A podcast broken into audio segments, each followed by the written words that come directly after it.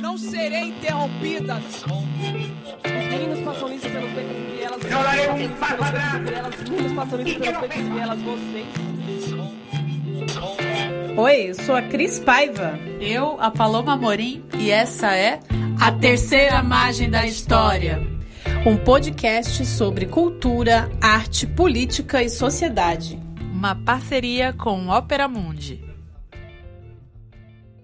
Salve galera, começando mais um Terceira Margem da História, nosso episódio 12, o humor nas mídias. Isso, a gente vai conversar um pouco sobre como é que acontece, né? Onde opera o humor no sentido de propagação de ideias, no sentido de construção de visão de mundo, é, no sentido da relação da sociedade com o seu imaginário, né? Então a gente vai passear um pouco pela história para entender como que o humor se configura ao longo da, do tempo e dos modos de produção alternativos, né? Uns aos outros. É, e também a gente vai pensar um pouquinho sobre, enfim, como esse, esse aspecto do discurso, né, midiático, ele é capaz de transformar mesmo, né, a relação de quem está produzindo e a relação de quem está também consumindo, né, essa forma de, de expressão. É, pois se antes as pessoas, elas se elas consumiam humor através de uma mídia impressa. Quando a gente chega na década de 30, a gente vai ter uma difusão muito grande do humor através do rádio, que vai ser aí essa passagem do humor escrito para o humor radiofônico, né? Sim, nesse aspecto é interessantíssimo a gente ver como também é, se transforma a maneira como o comediante vai é, se relacionar com essa materialidade do humor, né? Porque se no primeiro momento é pela palavra, então você tem uma espécie de apagamento, digamos assim, da pessoa que está produzindo, né? Fica uma relação muito mais do leitor com o discurso que está impresso. É, no rádio, é, se exige uma, uma performance é, do intérprete mesmo, né? O rádio vai estabelecer uma situação em que o, o comediante ele tem que ser, né? O autor da, desse, desse discurso humorístico ele tem que ser o comediante, ele tem que ser é, ter uma voz interessante, ele tem que produzir é, elementos ali que, do ponto de vista sonoro, sejam interessantes, que sejam é, sedutores, né? Pro, é, para a inteligência do é, nessa a inteligência humorística do, do ouvinte, né? Isso é bem interessante como muda a, a, relação mesmo, né? Porque é como se você encarnasse mesmo ali sujeitos do humor, né? Quando você passa para para a materialidade do rádio, né? É, e também como o rádio, ele também vai incorporar esses dizeres, esses falares, essa prosódia, né? Como você falou, a gente tem conversado, é que, por exemplo, o Barão de Tararé fazia na imprensa, né? Na década de 20 do, do século 20, né? Aí nessa primeira metade aí do século 20. E o rádio ele vai se desenvolver aqui no Brasil é, nos anos 30, né? É, o rádio ele foi inaugurado aí aqui no Brasil no dia 7 de setembro de 1922, mas a primeira criação é, de uma rádio aqui no Brasil se deu em 1923, né? E foi fundado aí pelo Edgar Roquette Pinto com o Henrique Moriz. E essa rádio, é, a primeira transmissão radiofônica que foi feita aqui no Brasil foi através do Epitácio Pessoa, né? Era o presidente na época. E o Roquette Pinto ele era um grande entusiasta do rádio como uma ferramenta capaz de difundir é, conteúdos culturais, educativos para a população, né? Mas aí na década de 30, é, muitas pessoas ligadas e sacadas perceberam que o rádio ele poderia ser um grande veículo de propagação de é, reclames, né? Os comerciais e também do humor, né? Então eu vou trazer aqui algumas é, referências que eu pesquisei a respeito do rádio, né? Então, é, a gente teve um programa radiofônico que foi transmitido aqui no Brasil é, pela rádio Meirique Veiga, que se chamava PRK 30, né? E nesse programa, é, executado pelo Lauro Borges e o Castro Barbosa, aliás, os dois é, faleceram, né? O Lauro Borges teve uma morte aí bem esquisita, né? Ele faleceu em 67 com um tiro na cabeça em circunstâncias não esclarecidas. E o Castro Barbosa, ele morreu em 75, vítima de um aneurisma estomacal. Bom, além da morte desses, dessas pessoas aí que fizeram a história do rádio, eles eram muito interessantes porque eles se diziam uma rádio pirata, uma rádio clandestina. E eles apresentavam esse programa PRK 30 e nesse programa eles faziam várias paródias, é, faziam apresentações, esquetes, é, principalmente falando em relação a trocadilhos, a maneira sarcástica e debochada do falar das pessoas e trazendo para essa cena humorística aí no rádio é, questões como a velhice, é, o imigrante, o deboche, é, a classe trabalhadora. E a PRK-30 passa a apresentar agora.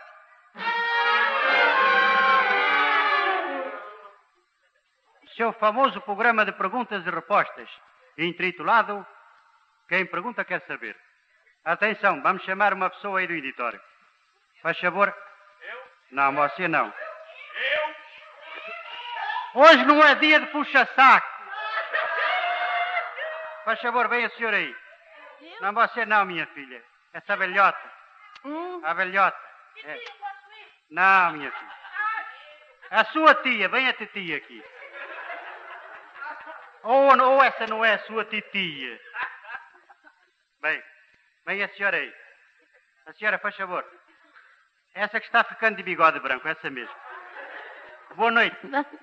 Boa tarde, doutor. Como é que a senhora se chama? Ah, não me chamo, não, senhor. Os outros é que me chamam, não sabe? Eu sei, minha filha, mas como é que os outros a chamam? Ah, tem, tem, tem uns que me chamam assim. Tem outros que me chamam, olha aqui, ó. Gente mal educada. Ah, mas não é nada disso, não, dona Bobra, não é nada disso. Eu estou perguntando qual é o seu nome, senhor. Ah! Peraí, deixa eu ver. Meu nome, né? Será que a senhora esqueceu-se? Ah, esqueço sempre, meu filho. Deixa eu ver aqui na bolsa eu tenho um cartão com meu nome, tá escrito. É, é esse aqui, ó. Hum, meu. É, deixa eu ver. Tão ruins. É, é Cacilandra. Cacilandra de Coeiros. De Coeiros, minha? É, sim, senhor. Mas ainda? Ainda não, sempre. Escuta aqui, minha senhora, a senhora é espanhola? Ah, não, não, senhor. Nasci em Barcelona. E tal, minha senhora? Quem nasce em Barcelona não é espanhola, minha filha? Não, eu, eu sou barcelonosa.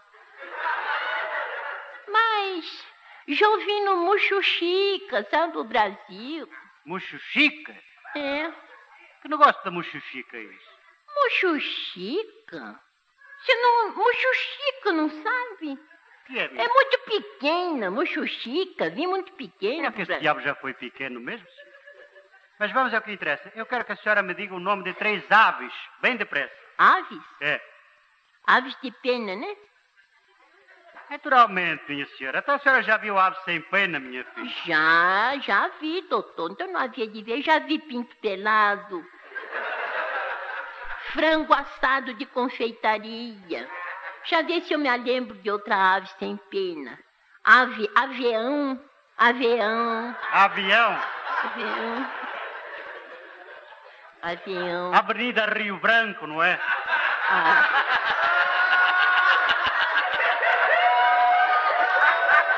A senhora. A senhora já acabou? Hein? A senhora já acabou? Então tudo isso foi se adequando ao, ao jeito do rádio, né? Uhum, isso é interessante, porque aí me parece que se torna, como o rádio é uma forma sonora de abordagem desses, dessas materialidades, é, essa ironia sobre a prosódia, a ironia sobre o sotaque, a ironia sobre a gagueira, que a gente tanto conversou, porque é muito recorrente a piada é, a respeito das pessoas que têm gagueira, né? Enfim, é, ou que falam com algum tipo de é, diferença mesmo, né? Física, motora, no, né? Na, na, na, boca, na língua, no palato. É, é como se pelo meio, né? O rádio ele, ele pusesse uma lente de aumento, e no caso não é lente, né? Mas uma abrisse um fone maior, assim, para os elementos que são, digamos assim, estranhos ou esquisitos à referência padrão, né? Então, se na, no mundo das imagens a gente vai pensar um pouco isso em relação ao corpo, né? Tem muita piada sobre o corpo gordo, muita piada sobre o corpo negro, que é né, visível ali. É, me parece que o rádio vai fazer piada é, sobre essa, essas piadas que são mais pejorativas, né? Sobre o modo de falar, que é o modo de falar do outro também, né? Que é o modo de falar então, é do caipira, é do nordestino. É, da, é do, do gago, né? É da pessoa que não sabe falar direito, por, por nível de escolarização mais baixo. Não sei, eu tenho essa hipótese. E me surgiu agora essa hipótese, né? Porque a gente conversou sobre a questão da gagueira, né? Que é muito recorrente. É, e essas formas radiofônicas aí do, do início aí do, do século XX, né, já nos anos 30, se difunde muito melhor, né, a gente, por exemplo, tem expoentes aqui em São Paulo como a Adoniran Barbosa, né, que em 1941 ele fazia radionovela, por exemplo, e depois o Adoniran ele vai usar, né, esse talento aí que ele tem também para a questão é, do humor em suas músicas, né, músicas descritivas, narrativas, esse jeito de falar paulistanês aí é. que o é. Adoniran encontrou aí de narrar a cidade de São Paulo e narrar também a história aí do personagem dele. Pedir desculpa, mas nós não aceitemos. Isso não se faz, Ernesto. Nós não se importa. Mas você devia ter ponhado um recado na porta. Um recado ancinho aí. Olha, turma, não deu para esperar. Ah, duvido que isso não faz mas não tem importância. Assinado em cruz porque não sei escrever. Ernesto.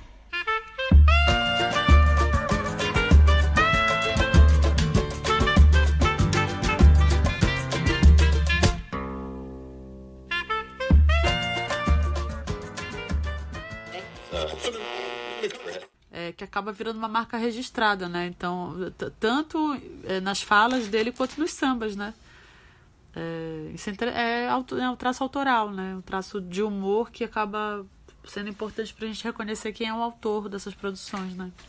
Isso, e para a gente lembrar aqui também que nesse início aí do rádio, né, era de ouro do rádio, é, a propaganda e a música eram grandes aliadas, né? E uma pessoa que teve uma percepção muito grande disso foi o Ademar Cazé. O Ademar Cazé, que é avô da Regina Cazé, ele criou é, um programa de rádio né? Ele locava horário na Rádio Philips, ele começou vendendo rádio, era imigrante, né? E nasceu em Belo Jardim, morou em Caruaru, em Pernambuco, e migrou para o Rio de Janeiro. E o Ademar Cazé, ele foi um expoente com relação a esse programa porque ele começou a fazer algo que ninguém tinha feito até então que eram esses reclames no rádio, e ele começou a pagar os artistas com o dinheiro dos anunciantes. Uhum. Então fazia anúncio da padaria Bragança, ia lá, fazia propaganda dos rádios Philips, uhum. né? Então ele foi um cara que pensou muito além daquilo que as pessoas estavam fazendo. E o Casé também ele vai migrar para a televisão, né? O, lembrando que o Ademar Casé, por exemplo, ele era patrão de, de pessoas como Noel Rosa, Carmen Miranda, Aracide Almeida, né? Então ele se tornou um expert aí do fazer o rádio aí nesses seus primórdios. se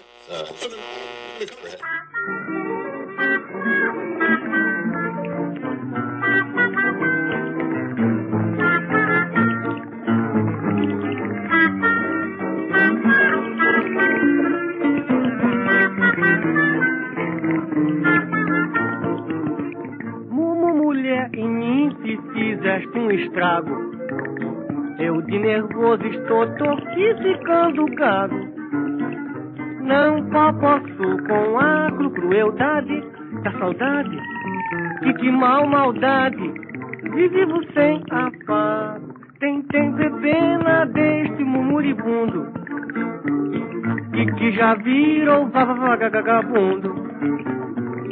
Só, só, só, só por ter só, só sofrido. Tu, tu, tu, tu, tu, tu, tu, tu, tu tens um coração pipi fingido.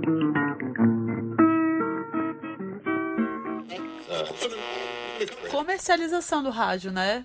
É, ele fala sobre isso, né? Que ele pensava é, que queria botar na programação metade música erudita, metade, metade música popular. E ele percebe que música popular é, as pessoas ligavam muito mais, e erudita ninguém ligava. Então ele entendeu que tinha que fazer popular, embora ele gostasse mais de música erudita, né? E ele, ele nomeia isso, ele fala. É, pensando comercialmente, eu precisava agir dessa maneira. Aí eu acho que nasce toda a explicação para a gente entender jabá, pagamento para música X ou música Y tocar na rádio, e a, o processo de castração também, em certa medida, do ator hoje é, nesses espaços de, de produção de conteúdo, né? Que muitas vezes hoje o que, o que parece é que as pessoas estão muito mais produzindo conteúdo para manter a relação ali do, do, do, reclame, no caso, né? Dos patrocinadores com o, o espectador, do que necessariamente para propagar uma ideia que lhes agrada, né? Esteticamente, politicamente. Enfim, um grande problema esse. Então, Casé, eu agradeço por um lado, mas por outro, não agradeço. é, e inclusive, se a gente parar para pensar aqui, né, é, depois todos esses esses artistas, né, eles vão aí também se, se encaixar nos programas televisivos, que também vão ter os seus reclames, e aí já a televisão com um apelo imagético, se o rádio ele traz a prosódia e os jeitos e os modos de falar como humor, a televisão ela vai trazer a imagem, né, a imagem que vai ser difundida aí por alguns programas de televisão, a gente pegou aí exemplos de programas humorísticos é, que são muito conhecidos aí, né, na década de 90, uhum. né? Claro que a gente tem é, um humor anterior a esse, né? Mas, por exemplo, a gente tem o programa Vivo Gordo, Chico Anísio, né, o próprio Golias, né? Então, assim, são pessoas aí que também participaram do rádio, que vão para a TV, né? E depois, mais tarde, a gente vai ter programas humorísticos como a Praça, a Praça é Nossa, né? O Zorra Total. O Sai de Baixo. O Sai de Baixo, Escolinha do Golias. E conforme esses programas vão ficando mais recentes na proximidade com a gente, esses dos anos 90 me parecem mais preconceituosos e parece que eles vão mais fundo nessa abordagem do grotesco, é, melhor dizer, eu acho, a abordagem grotesca sobre os temas, né? Não a abordagem do, do grotesco, mas a, a, a, perversão ali dos temas abordados, sabe? Porque o Vivo Gordo era um cara gordo, que é o Jô Soares, né?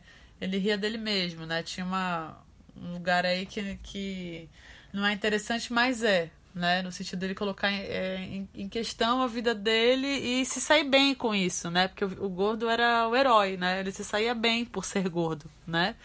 Agora, esses outros programas, e para piorar, início dos anos 2000, quando o pânico migra da rádio e vem para televisão, ou CQC, aí você vê assim a, é, a barbárie assim, generalizada em relação a uma, uma falta de cuidado, me parece, uma falta de rigor com as formas mesmo de tocar no assunto criticamente, assim. Porque aí para frente pareceu que foi só detração, né? Só destruição. é porque o humor do início aí no rádio e o humor até próprio de uma televisão nascente aí nos anos 50 parecia até um humor inocente, né, digamos assim, né? Mas o humor ele nunca deixou também de colocar aí é, questões da sociedade, né? Uhum. Questões preconceituosas, questões em relação ao negro, à mulher, né, aos gays, às lésbicas, né? Então a gente é, pensa aqui o quanto que o, o professor, como ele fala, o Adilson Moreira, o humor também traz esse racismo recreativo, muito comum Principalmente nesses programas aí humorísticos, anos 80, anos 90. Uhum. Sim, a gente pensa até em personagens assim que é, permearam muito a Praça Nossa, por exemplo, né? É, que é a Vera Verão, né? Que sempre aparecia lá em cena e a Praça Nossa tem uma qualidade igual do Sai de Baixo, né? Que é um programa gravado em teatro, um programa com auditório, um programa que tem ali a reação do público imediata, né? É, que muitas vezes é também ela é também ordenada ela é também governada mas é uma tem uma espécie de calor teatral na situação né? E a Vara Verão é sempre essa a barraqueira é, uma, figura ali claro para o mundo LGBT ela é super representativa mas no contexto em que ela estava inserida ela tá lá como uma como o, o alvo da chacota né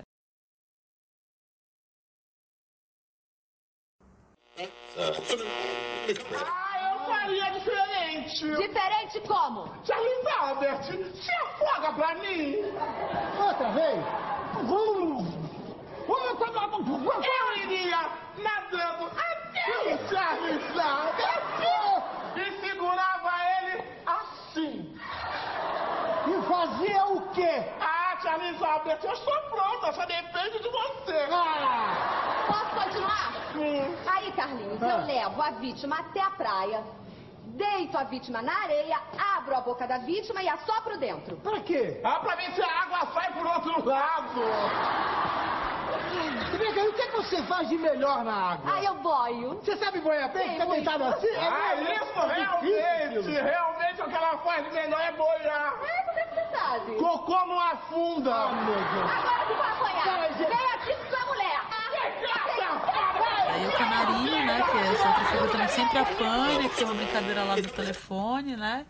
O Tio Macalé, que a gente aham. pensou aqui e, e que o professor Adilson Moreira fala, né, que é, o Tio Macalé ele sempre colocado aí como um personagem desdentado, né, ridicularizado, um homem que a sua sexualidade é sempre colocada em xeque, porque ele sempre tenta investidas é, amorosas com mulheres brancas e se dá mal. Então coloca essa questão aí de da, da própria beleza, né? Então, assim, um homem negro ele não é digno de é, ter um relacionamento amoroso, por exemplo, né?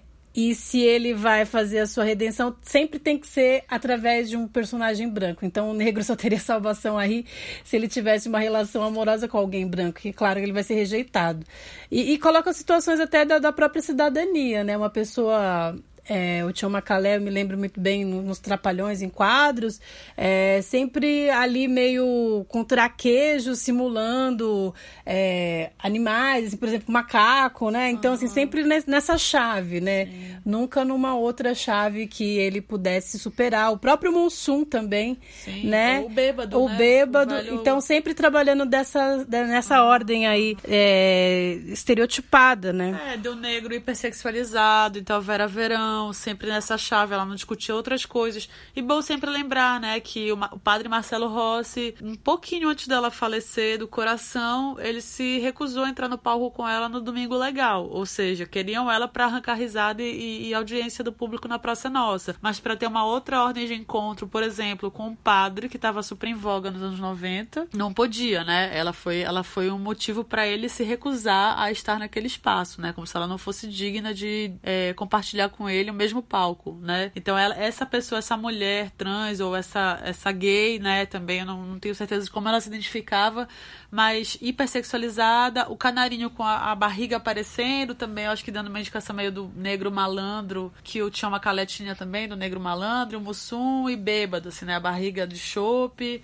o Mussum bêbado, o Macalé desdentado. Então, essa questão de fazer o cara aparecer completamente desdentado, assim, ao invés de cuidar, de repente, né, é, dos dentes estarem completos. E eram programas que passavam pra infância e juventude, né? Então, esses eram referenciais que a gente tinha de, do que era engraçado. E assistimos agora também na pesquisa pra esse episódio uma cena horrorosa do Sérgio Baixo do Tom Cavalcante é, se vestindo de nega maluca, né?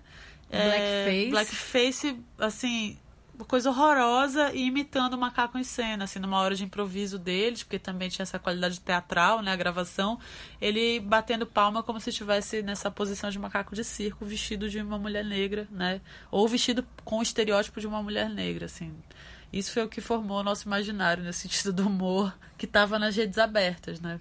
E isso é muito ruim, né? Porque se formou esses estereótipos aí, né? Meio destinados a promover um dito entretenimento, né? Das pessoas, né? Mas que acabaram, na verdade, fazendo julgamentos, né? Julgamentos sobre as pessoas, né? E esse julgamento gerar um, um efeito cômico, né? E, e é muito louco, né? Porque com o passar dos anos, a gente vai ter aí esse humor de internet e que as pessoas vão, vão se defender também nos stand-ups comedies, né? As pessoas vão dizer que elas não são racistas, né? Que elas convivem com pessoas negras e elas acabam justificando, não, que ali é só uma cena de humor, né? Mas acaba não pensando aí como que esse tipo de humor também vai justificar um determinado lugar para as pessoas na sociedade, principalmente as pessoas negras, homossexuais, as mulheres, as pessoas gordas. Aham.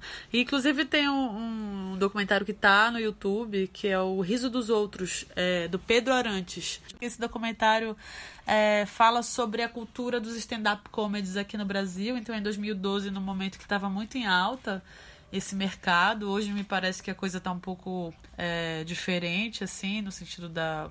Acho que saturou muito o mercado nesse sentido, né? Então tá um pouco mais esgarçado. É, e é um doc que fala bastante sobre quais os limites do humor, né? Quais os limites éticos do humor. Claramente o doc tem uma posição que é contra o humor pejorativo, racista ou machista no nível, é, enfim, de né, depredação da ideia das mulheres, no nível de violência sexual, assim, né? Porque isso se viu muito no Brasil também.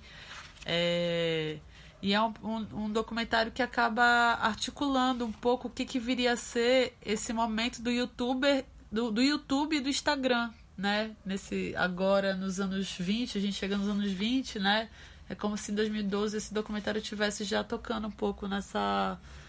Nisso que a gente vive hoje, né? Porque tá menos ainda, como a gente falou em outros episódios, menos ainda regulamentado, né? Tá mais aberto, tem mais gente fazendo, tem mais gente se apropriando das redes sociais, tem mais gente é, inchando também, né? Essa, essa forma de discurso.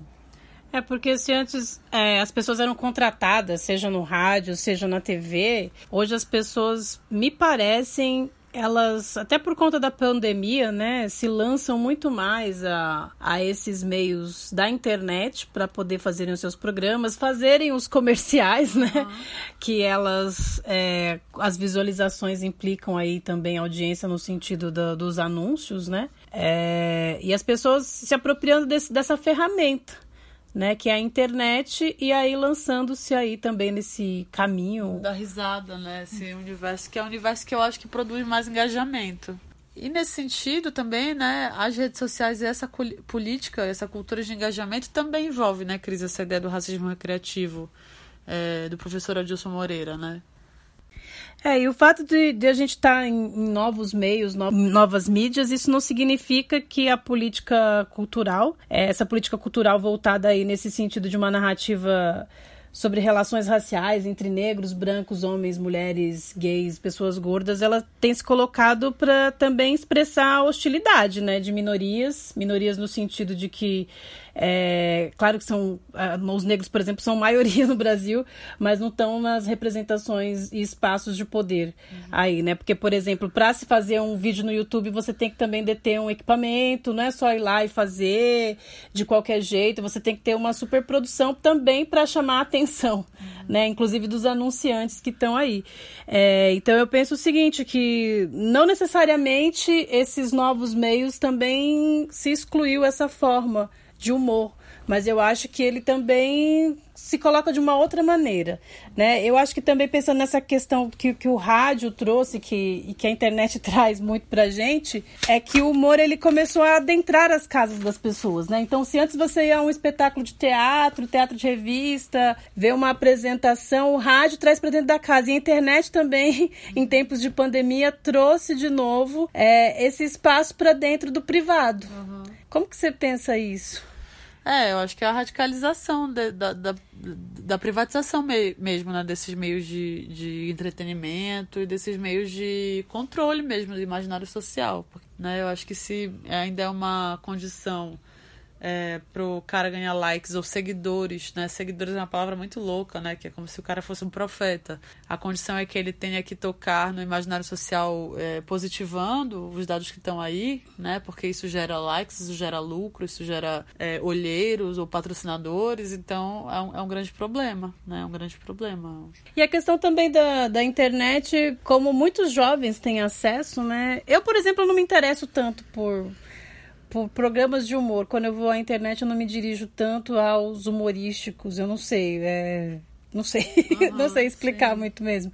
Mas eu fico pensando nesses jovens, nessas crianças, né? Que muitas vezes não tem uma relação assim de compreensão mesmo das ironias, uhum. né? Do que, que as pessoas estão falando. É, acabam naturalizando e acabam normatizando também o que é colocado, né? Então, se a gente parar para pensar em coisas bizarras da internet, né? Que não só o humor. É, quantas crianças não têm se cortado, não têm se suicidado, até por conta é, de não compreenderem muito bem também é, essa linguagem, essas ironias como estão sendo colocadas aí. Sim, com certeza, né? Eu acho que isso acabou se, se dissolvendo um pouco. Elas se dissolveram as linhas fronteiriças, assim, do que é discurso, do que é realidade. É, isso é muito grave, né? Então, pensando um pouco nisso, nessa, nessa transição aí de plataformas, eu queria chamar o Murilo Couto, que é um comediante, ator, né? É, humorista paraense. E é meu amigo de infância, a gente fez teatro. Infância não, adolescência. A gente fez teatro juntos. E o Murilo viveu esse processo de transição, né? De alguém que começou fazendo stand-up comedy no sentido tradição mesmo, assim, de estar tá o microfone na mão, essa coisa cara limpa. E aí foi trabalhar no YouTube também, na plataforma, além de outros trabalhos que ele faz, para poder é, desenvolver, né? E para poder ocupar também esse espaço, entendendo que se ele não fizesse isso, alguém ia fazer, né? Então é. O Paulo Vieira também fala isso, né? Que ele tem que ocupar espaços que ele precisa obrigatoriamente estar, porque a carreira dele depende um pouco disso, né? A, a propagação da ideia dele como artista, como humorista, depende um pouco disso, né?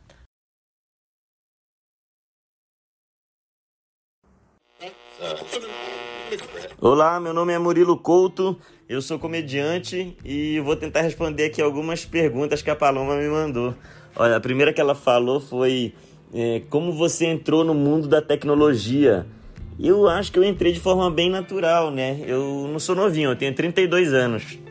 E na minha adolescência, tava todo mundo entrando na internet, descobrindo aquele negócio ali, né? Então era o dia inteiro em aplicativo de conversa, Mirk, MSN, e estavam rolando as primeiras câmeras digitais. Então, pela primeira vez, as pessoas podiam tirar foto sem ter que revelar filme. A garotada perdeu a linha, né? Era foto da própria cara 50 vezes, todas as fotos iguais e postando todas em sequência, entendeu? Então foi nesse momento aí que eu comecei a me interessar, eu acho, pela tecnologia para poder fazer minhas graças, que foi uma coisa que eu sempre quis, fazer graça, né? Que é uma doença, isso não é bacana não, mas é, é, é uma doença minha. E aí eu usei por... Aí então um amigo meu tinha uma câmera que filmava. Então eu já peguei essa câmera que filmava e a gente tentou fazer ali os primeiros filminhos, é, bem idiota mesmo, bem sem graça, mas eu me interessava muito por aquilo, poder ver, ver como ficou o, o, o vídeo, fazer de novo, fazer de outro ângulo e depois tentar editar em um programa de graça que tinha também no, no, no computador. Então, a boa parte do vídeo era depois ficar editando, não era, não era uma parte de comédia, era mais envolvimento com a tecnologia mesmo, é descobrir como usa a câmera, descobrir o que dá para fazer na edição e tudo mais. Então eu gostava disso, né? E aí foi nessa época que eu fiz o grupo até com a Paloma também. Imagino que seja uma vergonha grande para ti, hein, Paloma? É um momento meio, meio tenebroso, né? Mas esse grupo era engraçado demais. Até hoje foi as coisas mais engraçadas que eu, que eu participei, assim. É, Paloma, Ícaro, Carlana, Aninha, tinha o Tauim. Cara, é, é, era, era muito bom, mano. Era muito bom. E aí, quando todo mundo entrou, a, a comédia era muito fácil, entendeu? Porque tava todo mundo muito engraçado. Então, tudo era hilário. Tudo eu chorava de rir eu não, eu não tinha nem por que ficar fazendo muita graça, porque era muito mais sem graça. Eu pude concentrar mais até nessa parte da câmera e na parte de edição. E aí foi quando eu comecei a estudar mais. Eu sempre fui um adolescente bem gala seca, né? Então, enquanto todo mundo na escola estava saindo para as festas para começar a beber, para tentar ficar com alguém, eu estava em casa assistindo tutorial de, de edição entendeu? E aí eu gostava mesmo disso, eu gostava muito. Então eu tinha um material muito engraçado, feito pela galera, é, e, e, aí eu podia ali ficar viajando em como montar isso de outro jeito, mudar a cor, ver transição, tentar ver o que, que o programa oferecia né, de opções. Então acho que foi, foi isso, assim que eu entrei na, na tecnologia, né? Pelo menos pro, pro trabalho, né? Pela primeira vez usei a tecnologia para poder fazer as graças. Coisa acontecendo durante a semana. Eu confesso que eu não tô muito interessado em nada mesmo. O Bolsonaro fazendo merda todo dia, mas enjoou, cara. Tu começa a ver o cara fazendo merda todo dia, tu se espanta. No outro dia tu não acredita. No outro dia tu fica com raiva. No outro dia tu ri. Tu não se importa mais, cara. Cansou, entendeu? Quer dizer, talvez só eu tenha cansado. A galera na internet ainda tá bem irritada. É que eu tô cansado de qualquer coisa, na verdade. Não vai rolar muito, não, entendeu? Vamos só ver aqui. A última do Bolsonaro é que ele pegou coronavírus. Ai, meu Deus do céu! Tem como ficar triste com um negócio desse ou feliz? Eu vi essa polêmica, esse debate. Pô, o Bolsonaro agora pegou o coronavírus, tem muita gente torcendo pela morte dele, é o ódio do bem. Eu confesso, eu realmente não queria a morte do Bolsonaro. Isso é verdade, é muito escroto. Desejar a morte da pessoa, pô, que pegou o coronavírus. Logo o Bolsonaro, um cara que sempre seguiu tantas regras, cara. Quem diria que o Bolsonaro ia pegar coronavírus? Porra, sempre bota a máscara aqui no olho, entende? Porra, encosta em todos os velhos que ele encontra pela rua, entendeu? Abraça as pessoas. Como uma pessoa com tanto amor conseguiria ter coronavírus? Eu me surpreendi quando eu soube da história. Mas tinha gente desejando a morte dele. Várias pessoas desejando a morte dele de jeito bastante engraçado também. Bem cômico mesmo. É uma ideia de morte que tava trazendo muita felicidade pra muita. Então ele comenta nessa primeira relação dele com a tecnologia, a, o nosso passado lá em Belém. É, e de vários outros colegas nossos também que começaram com essa ideia do humor. Eu acho que é importante falar aqui é, o humor paraense ele é próprio como qualquer humor, né? Como qualquer sociedade, como qualquer cultura tem suas especificidades ali, seus códigos. Então, talvez para um sudestino que veja que a gente produzia lá, a coisa pareça pareça muito nonsense e para a gente fazer maior sentido. É... E depois eu perguntei para o Murilo como é que ele sentia essa ideia de gerenciamento da carreira dele, quando foi que ele percebeu que a rede social, enfim, que o YouTube, que o Instagram ia ser importante para ele continuar, ele dar continuidade para a carreira dele, né? Bom, eu percebi que a tecnologia era importante uh, no gerenciamento da minha carreira como comediante logo no início, assim. É, na verdade, a tecnologia foi responsável pelo meu início na minha carreira de comediante, né? Pelo menos de stand-up. Porque eu conheci o stand-up assistindo pelo YouTube.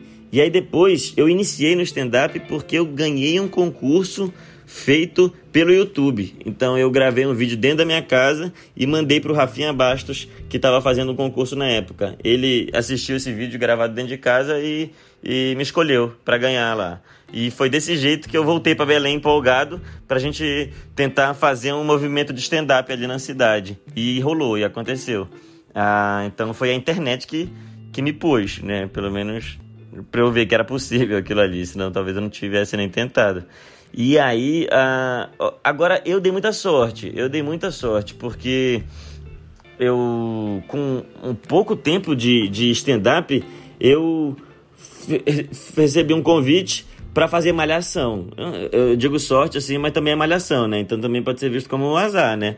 Mas tudo bem. Eu, então eu já tinha um emprego uh, e já me mudei. Saí de Belém, fui pro Rio de Janeiro, lá pra Globo, no centro de, de tudo ali onde as coisas estavam acontecendo. E aí, dois anos depois, eu fui trabalhar com o Danilo num talk show e a gente tá há 10 anos na televisão. Então eu, eu eu tive muita sorte, eu tive muita sorte. Agora, durante esse tempo, esses 10 anos que a gente está trabalhando ali na televisão, deu para ver o quanto a internet foi ficando mais importante a cada dia. A, a televisão, pelo menos a, a minha visão que eu tinha ali no começo, era algo bem maior do que a internet. A internet era uma coisa meio marginal ali, uma coisa meio amadora, e o profissional estava na televisão. Hoje em dia já não, não se tem essa visão, né? Já, já até, a internet já até superou um pouco a, a televisão, assim. Uh, tem conteúdo muito profissional na internet, muito inovador, é, marcas gigantescas envolvidas, então. E a televisão parece uma coisa um pouco mais velha, um pouco mais antiga, é, que agora tem que lutar para para não acabar por causa da internet, entendeu? Então é foi doido ver essa essa mudança e, e eu tenho e eu preciso me ligar para isso para não ficar para trás, entendeu? É o que eu tenho tentado fazer há alguns anos. Quando eu percebi no meu meio de comediante stand-up, por exemplo, que vários caras que só estavam na internet, eles só tinham a visualização ali e palco na internet, estavam superando os comediantes da televisão. E, e aí eu, eu percebi que não adiantava eu ficar ali na TV se. Não, eu percebi que não adiantava eu ficar ali acomodado na televisão sem, sem fazer uma força para ter uma presença forte na internet. E aí foi quando eu comecei a ir atrás de é, ter mais vídeos no, no, YouTube, de ter mais presença no Instagram, e aí você vai virando um escravão do, do, das mídias sociais. Você tem que estar em todos. Bota um vídeo no Facebook, bota um vídeo no YouTube, um vídeo no Instagram. E o legal disso é assim, na internet tu acaba tendo um público teu de verdade. As pessoas que estão ali, elas gostam do teu conteúdo e elas estão ali para te assistir. Tu acaba criando um, um público mais fiel, né? Um público uh, mais é, é, um nicho ali, né? As pessoas te curtem de verdade. Na televisão é uma é um tiro gigantesco. Tu é, é exibido para um monte de gente, um monte de gente que não, não tem a ver com as piadas ou o que tu faz. Tu tá chegando na casa de todo mundo. As pessoas vão te reconhecer o teu rosto, mas não necessariamente gostar do teu trabalho ou, ou saber o que tu faz, entendeu? A pessoa só sabe teu rosto, mas não sabe quem, quem é, o que tu faz ou não consumiria nenhum, nenhum é, trabalho teu, fora aquilo ali, né? Que tá na internet por acaso. Oh, desculpa, que tá na televisão, por acaso. Então, na internet, as pessoas é, então na internet as pessoas que entram no teu canal elas querem assistir o teu conteúdo especificamente. Então isso é muito legal, isso é muito importante que uh, isso é muito importante que tu entenda e, e trabalhe para esse lado, entendeu? Às vezes é diminuir o teu público, mas ter um público mais fiel e mais e, e que goste mais de ti de verdade, entendeu? Do que atingir um monte de gente de forma mais superficial, né? E aí vira uma maluquice de todo dia entender como essa rede social funciona melhor, o que que funciona naquela outra, o que qual que é o, o assunto agora, aí, é, se vai falar de algum tema específico, porque quanto mais específico é, parece que mais engajadas as pessoas ficam. Uh, e aí começa essa, essa maluquice. Mas eu sempre fui um cara muito irresponsável, muito amador, extremamente burro. Então, eu não acho que eu sou um exemplo de gerenciamento assim da, das redes sociais na internet. Mas eu percebi que se eu me acomodasse na televisão, eu ia ficar para trás e me esforcei para ter alguma presença ali nessa mídia que é a, acho que é a prioridade hoje em dia, acho que é a internet. As pessoas não assistem mais televisão no horário que a televisão manda. Se perder o programa, uh, já era. Não, não tem mais isso. Hoje tá, todos os programas da televisão estão na internet também. E, e o, o caminho é o contrário. É a televisão se tornando a internet. E não mais a internet querendo ser televisão, né? É como se o artista ele tivesse que sempre se reinventar de acordo com o meio, né? Porque o rádio é, tinha o engajamento do ligar, né? Como você falou aí. Então as pessoas iam, ligavam. É, lembrando também que o rádio, ele, ele apesar também de é, ser uma gravação, né? Posteriormente, né? Nos primórdios do rádio, a gente também tinha essa questão da teatralidade, né? Então tinha uma plateia também no rádio, assim como depois na televisão tinham programas com plateias, uhum. né? Aí a partir do momento isso é um pouco abolido. E aí depois com a internet a sua plateia se dá através de like. Então uhum. os aplausos são os likes, né? Uhum. E também os dislikes, né? Porque daí, hoje em dia, a gente tá nessa cultura internetica aí, tem os haters, né? Que uhum. aí vão lá e comentam teu vídeo. E pode... cancelam. E cancelam. Né? A internet, ela é algo que você pode se engajar e...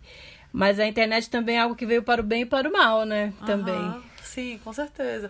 Eu acho que eu acho bonito isso que o Murilo fala, que ele queria fazer graça, assim, porque eu acho que. É, acho que isso que um comediante quer fazer, ele quer fazer graça, né? Então, às vezes é complicado essa, essa inserção no mercado também, porque você meio que tem que dançar conforme a música, né? É, hoje, talvez com esses dispositivos mais autônomos, então com você podendo ter seu celular é difícil também, eu acho que fazer tantos seguidores e se tornar uma pessoa importante na internet, mas ao mesmo tempo eu acho que dá uma autonomia maior para esse sentido de uma, uma liberdade maior para você criar esse seu eu cômico, assim, né? E acho que essa nova geração já não precisa mais recorrer a alguns estereótipos, né? Recorrer a esses lugares que são mais é, desrespeitosos, não sei, né? É, e aí tam, também, né, por falar Instagram, é, É, por exemplo, né, o Yarley Yara, que você adora, né? Que você não assiste muita coisa de humor, mas ele você gosta de assistir, né? É, ele, ele faz um humor muito no, do dele, assim, da família dele, é muito. Não sei nem explicar, mas não tem a ver com. Uma, não, tem, não tá em, tan, em tanta sintonia com o mercado, assim. É uma coisa meio esquisita, né? Ah, eu adoro Yarley Yara, gente. Sigam ele no Instagram. eu acho que é uma das poucas coisas realmente que eu, que eu vejo. O Yarley é um menino é, nordestino, gordo, que está lá produzindo humor com a família dele, junto com a família, eu acho isso incrível, né? Ele pega lá o celularzinho dele, a gente tentou entrar em contato para ele dar um depoimento uhum. aqui pra gente, a gente infelizmente não conseguiu. Mas eu acho o humor muito criativo, muito criativo, né? Então, assim, ele vai fazer o humor com ele mesmo. Então, assim, não é vai ser é, um humorista lá fazendo a chacota do gordo. É ele usando o seu próprio corpo também como performance, uhum. né? É, é, a família também é, se zoando e ele se zoando, mas todo mundo ali muito parceiro. Bora, eu quero beleza, eu quero beleza. Cara de garota, close de garota. Garota batendo selfie muito enjoada. Vi um marginal, jogando o cabelo pro lado e pro outro. Três problemas, uma solução. Porque você vale muito. Pose de maloqueira, assim um do reggae. No, no, no. Eu quero funk. Tu, dugu, du, du, dugu, du, dugu, du. Du, dugu, du, du, du, du, du, du, du, pá. Mas também tem essa coisa do merchan, né? Uhum. Do merchandise. Então, assim, as pessoas começaram a sacar que ele tá com muitos seguidores, começam a mandar muitos produtos para ele e ele acaba fazendo uma propaganda ali, né? Tem dia que é só propaganda. Tem que dia que é propaganda. Eu acho que essa coisa do Instagram, nessa coisa do engajamento, porque muitas vezes tem vários stories lá, uhum. né? É, eu, que eu acho que o rádio e a televisão não proporcionavam o YouTube um pouco mais, mas é um pouco mais lento. O Instagram tem essa coisa muito rápida de você ver os stories e você, ai, ah, não quero ver aquilo que você não quer, você vai avançando. Uhum. E me aflige um pouco é, saber, e até vendo o Yarley, é o quanto que a vida dele se tornou aquilo, né? Então, uhum. assim, não é um horário dedicado àquele trabalho. É, é e não é também. Uhum. Mas é o dia inteiro fazendo stories, é o dia inteiro trabalhando, uhum. de certa forma, né? Então, assim, a sua vida se tornou o trabalho em si. Não é um tempo em que eu vou lá no estúdio, gravo, faço. E o quanto que as pessoas têm curiosidade também, né? Pensando nesses milhões de seguidores, tem curiosidade sobre a rotina de uma pessoa, né? Uhum. Que às vezes ele tá lá, ah, tô aqui triste, alguém quer falar aí. é, é, ele incorpora mesmo, né? Uhum. Parece um pouco o personagem, mas parece um uhum. pouco que, que é ele mesmo, assim, né? E o que é interessante, ele tem algumas balizas ali de momentos, então de falas, de estribilhos que ele inventou, de jargões. É, é um humor quase de bordão, né? Tem uma coisa meio antiquada nele também, né? Só que muito do que acontece é uma improvisação também. Então ele mistura um pouco as fórmulas, né? Tem a coisa do bordão, trava na beleza. E também tem uma coisa que ele tá se balançando na cadeira e de repente ele quase cai. Uhum. E é isso que é engraçado, né? É, fica no entre, assim, essa, essa mobilização dele como humorista, digamos assim, né? Ele fica um pouco na, na tradição do bordão e fica um pouco na, na essa perspectiva do, do que pode vir a ser da improvisação, né? Isso é, acho que é interessante, assim. Do... Olha, sou suspeito é. para falar, eu adoro. E, e, fico pensando, né, o quanto que é, é importante, é, eu vejo quão significativo para ele é, no sentido de realização pessoal, uhum. é, mas o quanto essas fórmulas, fórmulas elas vão se desgastando também né? Se do rádio se desgastou, se da TV hoje a gente não admite mais um Tom Cavalcante fazendo um símio no sai de baixo, o quanto que algumas formas elas também daqui a um tempo vão estar tá bem desgastadas e, e, também questionadas, né? E essas pessoas que estão só na internet, no Instagram que surgiram agora, elas são bem menos remuneradas do que as pessoas que tiveram uma, uma vida já na televisão, assim, isso é fato, elas são muito mais exploradas pela internet, o tanto que elas conseguem lucrar com isso, né? E aí eu me lembrei da MC Loma, que é outra que eu queria muito. É, até quando ela apareceu, eu dizia que ela era minha filha, assim, que o nome dela é Paloma também. E também achava que ela era minha filha, porque tem um dado aí que é interessante, que o Murilo comenta também, que é de aproximação com esses mecanismos aí tecnológicos. Então, A Loma, ela explode porque ela compõe a música, ela faz a criação do arranjo e ela faz um clipe totalmente é, artesanal com os amigos dela. Vai, mulher, tô chegando agora, tô procurando aqui, mulher, Uber. Tô chegando aqui, vai, tchau. Meu Jesus, eu basiquinha toda, Jesus, que onde Uber eu vou pegar, Senhor? Meu Deus, quando tenho nem dois no bolso, Deus. Envolvimento diferente, eu ensino a vocês, a vocês. Eu vou citar e vou quicar e vou descendo de uma vez, de uma vez. Esse hit é chiclete, naturalmente vai ficar.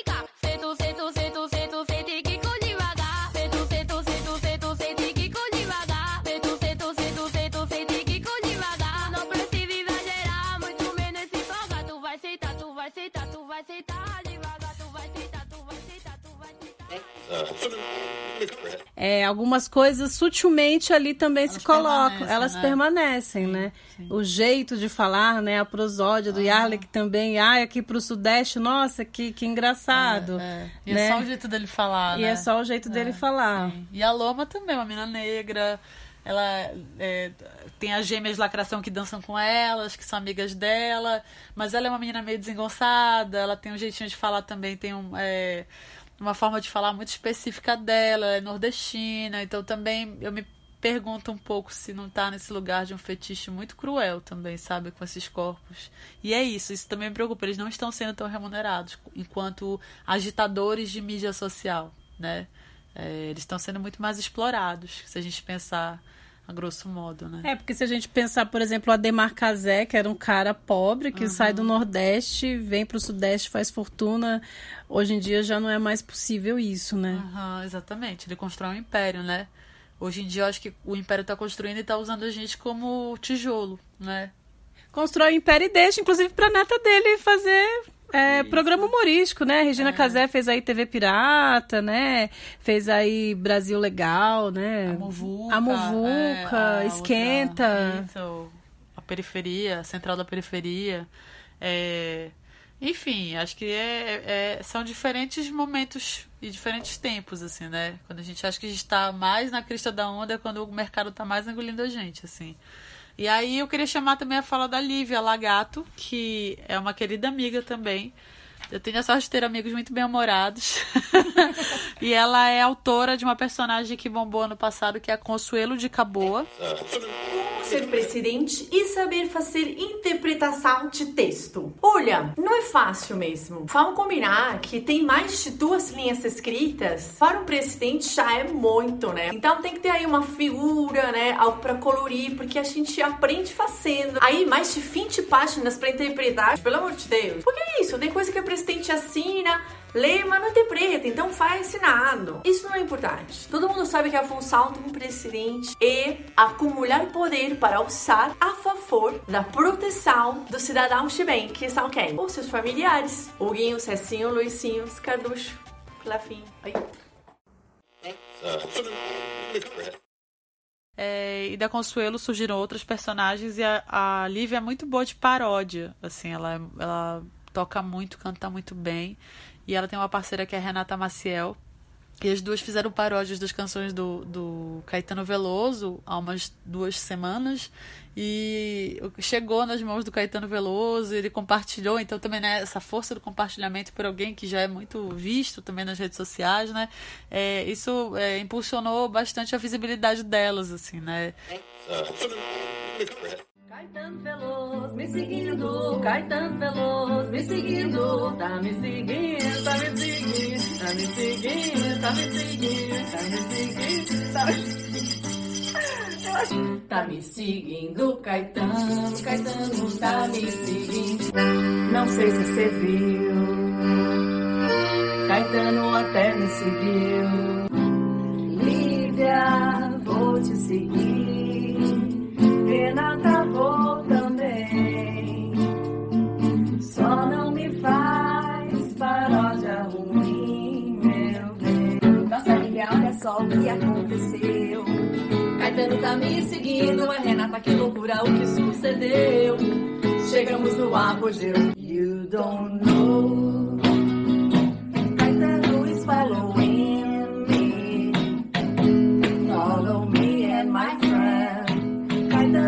follow Minas. Caetano, Ana, no why Bolsonaro, don't you answer our question. Why, why Bolsonaro, don't you answer our question. Why, why? Lhe damos as boas-vindas, boas-vindas, boas-vindas. Venha conhecer as minas. E eu digo que ela é gostosa. Morri de Deus, não sei se você sabe. Mas Caetano Veloso está nos seguindo lá no Instagram. Isso é lindo. És um senhor tão bonito. Tenho todos os seus discos. Eu te sigo já faz tempo. E agora tá me seguindo. Eu te sigo já faz tempo. Por isso, Caetano,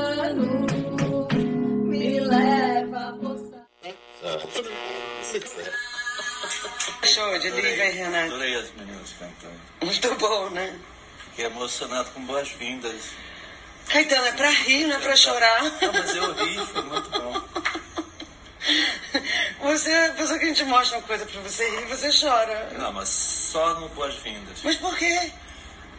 Não sei, veio só ouvir aquela música e elas simplesmente cantaram, foi muito lindo. Mas eu achei maravilhoso. Todas, elas são muito boas, né? Boas, muito boas. As duas. São afinadas, né? É, não, tudo. A Lívia gosta muito de música e ela chegou a um grande ídolo dela através do humor, né? É um humor que de forma alguma faz mal a alguém, um humor totalmente. É, um humor que não é inofensivo, mas que não é desrespeitoso. Ele é muito crítico, ela consegue construir, sobretudo politicamente, com a Consuelo de Caboa, as indignações ali. É, e a Lívia nos fala um pouco sobre essa, esse recurso mesmo, de usar a, a, a formulação da risada, da comédia, para apontar as questões que interessam socialmente, humanamente, eticamente, esteticamente. Há uns cinco anos atrás, esse Facebook veio com tudo, o pessoal expressando o que achava, é, até discurso de ódio, né, até para se defender, meio de denúncia também. Então foi quando eu comecei a usar a internet, foi quando eu comecei a entender, nossa, as pessoas estão se agredindo um pouco. O que, que eu posso fazer por isso, né?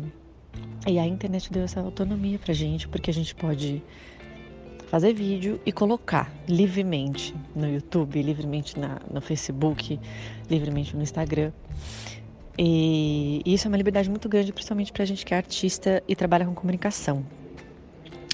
E aí eu comecei a ver que eu conseguia me expor politicamente e colocar meus valores, né, é, defendendo os direitos humanos é, e defendendo o feminismo e também contra o machismo, mas de uma maneira mais certeira, que é através do riso com humor, foi quando eu criei as personagens.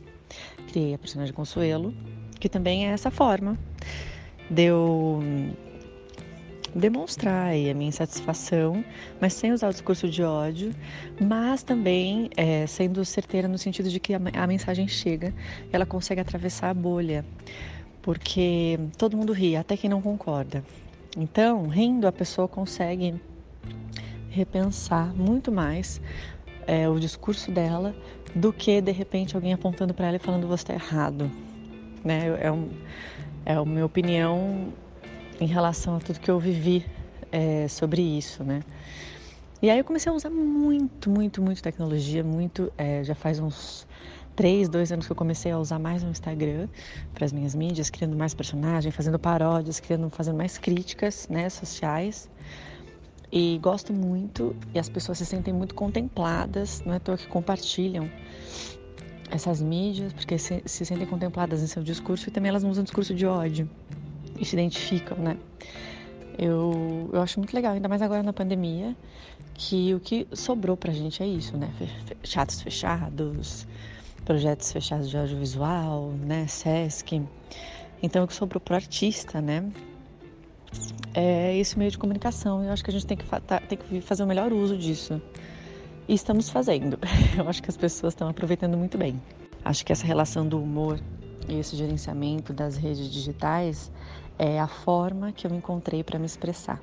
Eu achei um assunto que me interessa, é, que conteúdo que eu quero falar, sobre que conteúdo que eu quero falar, E aí eu usei o humor para postar, para falar sobre esse assunto, para me comunicar com as pessoas. Eu acho que as pessoas podem fazer uso de várias maneiras, né, de várias formas, é, mas eu costumo balancear assim: o que, que eu gosto de consumir, o que, que chega a mim de maneira leve, né? Ou, putz, isso é pesado, mas eu quero falar sobre isso.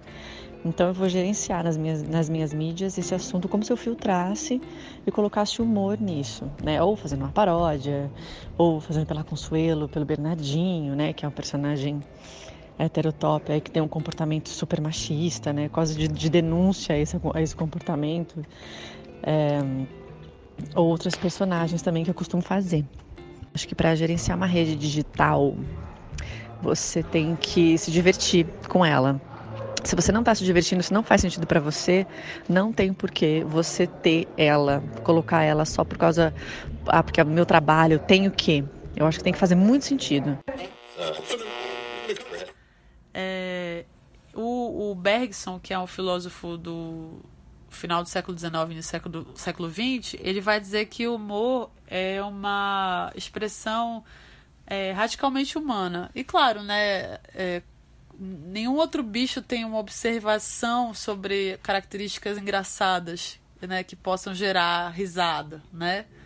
É, quero dizer assim, se a gente ri do cachorrinho com a plaquinha da vergonha, é porque ele está lá adquirindo é, fe, é, expressões humanas de culpa, né? Ele está lá, ou de não entendimento, né? A gente associa a, a essa, esse bicho a uma humanidade. Ou esse jogo de fotografar coisas na cidade que parecem que estão com expressões humanas também, então é, tomada, sabe? Ou prédio com janela, assim, parece estar sorrindo. Isso também é uma maneira de observar a humanidade nessa, nessas é, outras experiências é, é de vida ou de não vida, né? No caso dos prédios, né? Inanimadas. É, que existem por aí, pela sociedade, enfim, pelo mundo, pela cidade.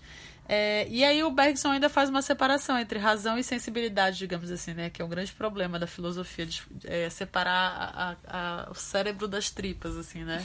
É, e ele vai afirmar que o humor é justamente quando você se despoja do emocional e consegue se relacionar com o máximo da razão, assim, com uma inteligência pura, digamos assim.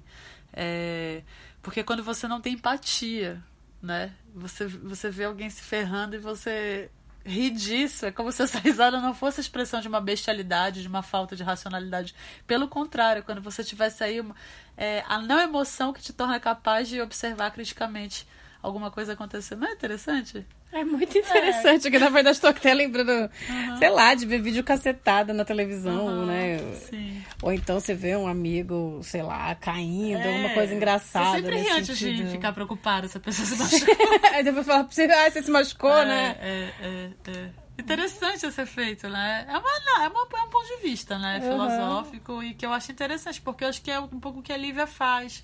Eu acho que o Murilo, em algumas, algumas aproximações dele com, com o tema político ele também faz. É, acho que a Lívia está numa condição diferente. O Murilo faz stand-up, faz talk show. É, também tem visões políticas que diferem das minhas. Inclusive, eu e o Murilo, a gente ficou anos brigados por causa de decisões políticas. Foi muito doloroso. E a gente está revendo isso. E a Lívia, eu percebo que ela está num lugar que talvez seja mais confortável, não mais fácil mas mais confortável para ela poder produzir uma linguagem menos determinada por forças que são exteriores ao próprio desejo dela, né? Eu percebo um pouco isso, assim. Mas ninguém tá livre, nem a Lívia, nem o Murilo, nem a gente. ninguém, gente, uhum. olha só. Bom, o assunto é muito legal. E o nosso tempo sempre curto. Uhum. Mas já vamos aqui pensando nas nossas dicas, né, Paulo? Isso, nas dicas do dia. Eu vou indicar o, o doc que eu falei, do Pedro Arantes, que é O Riso dos Outros, tem no YouTube.